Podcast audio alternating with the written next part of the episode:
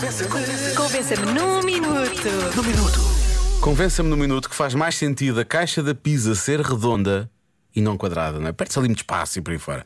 Ora bem, eh, eu vou sair deste Convença-me convencido de algo completamente diferente e acho que temos de fazer alguma coisa para mudar, para mudar as coisas. Eu acho que sim.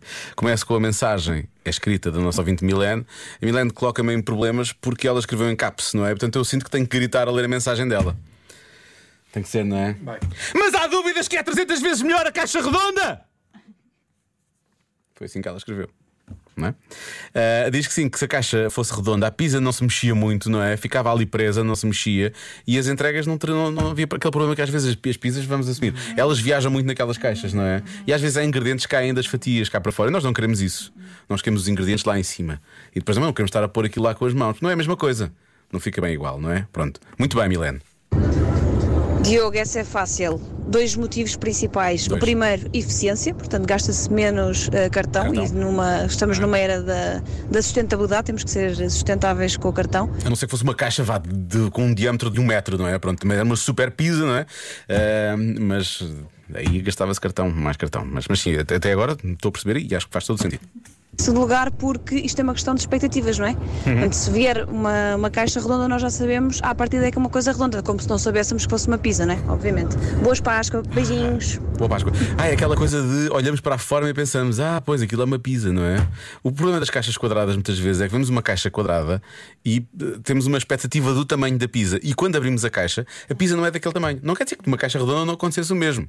Mas, bom, há aqui um ouvinte que leva o prémio, não é? Aliás, na verdade levamos todos, se isto for- fosse feito assim.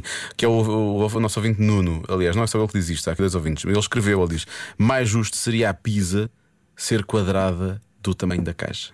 E aí não precisávamos que a caixa fosse redonda. Não é? E acho que este ouvinte diz exatamente o mesmo. Diogo, acho que estás a ver o problema ao contrário. isso, não é? Eh, A solução aqui passava pela pizza ser quadrada. Era menos desperdício de espaço, mas sobretudo mais pizza. Eu estou a favor disso, quer dizer, é que não se desperdiça aquele espaço na caixa quadrada e há mais pizza, não é? Como é que comes? Como é que comes? Pi- eh, Fatias quadradas? E já é muito confuso. Como, como assim? Ah, as fatias do meio é mais difícil. Tu comes com talheres, aí comes com talheres. Tá bem. Tem que ser, não é? Eh, é uma experiência diferente. As pessoas que comem as, as fatias da volta podem, da- da- das, das bordas podem realmente comer com as mãos, as outras do meio vão ter que comer sempre com talheres. Não, a trabalheira, porque tu pensas sempre, tens mais pizza, não é? Tens de pensar assim, isto realmente é mais pizza.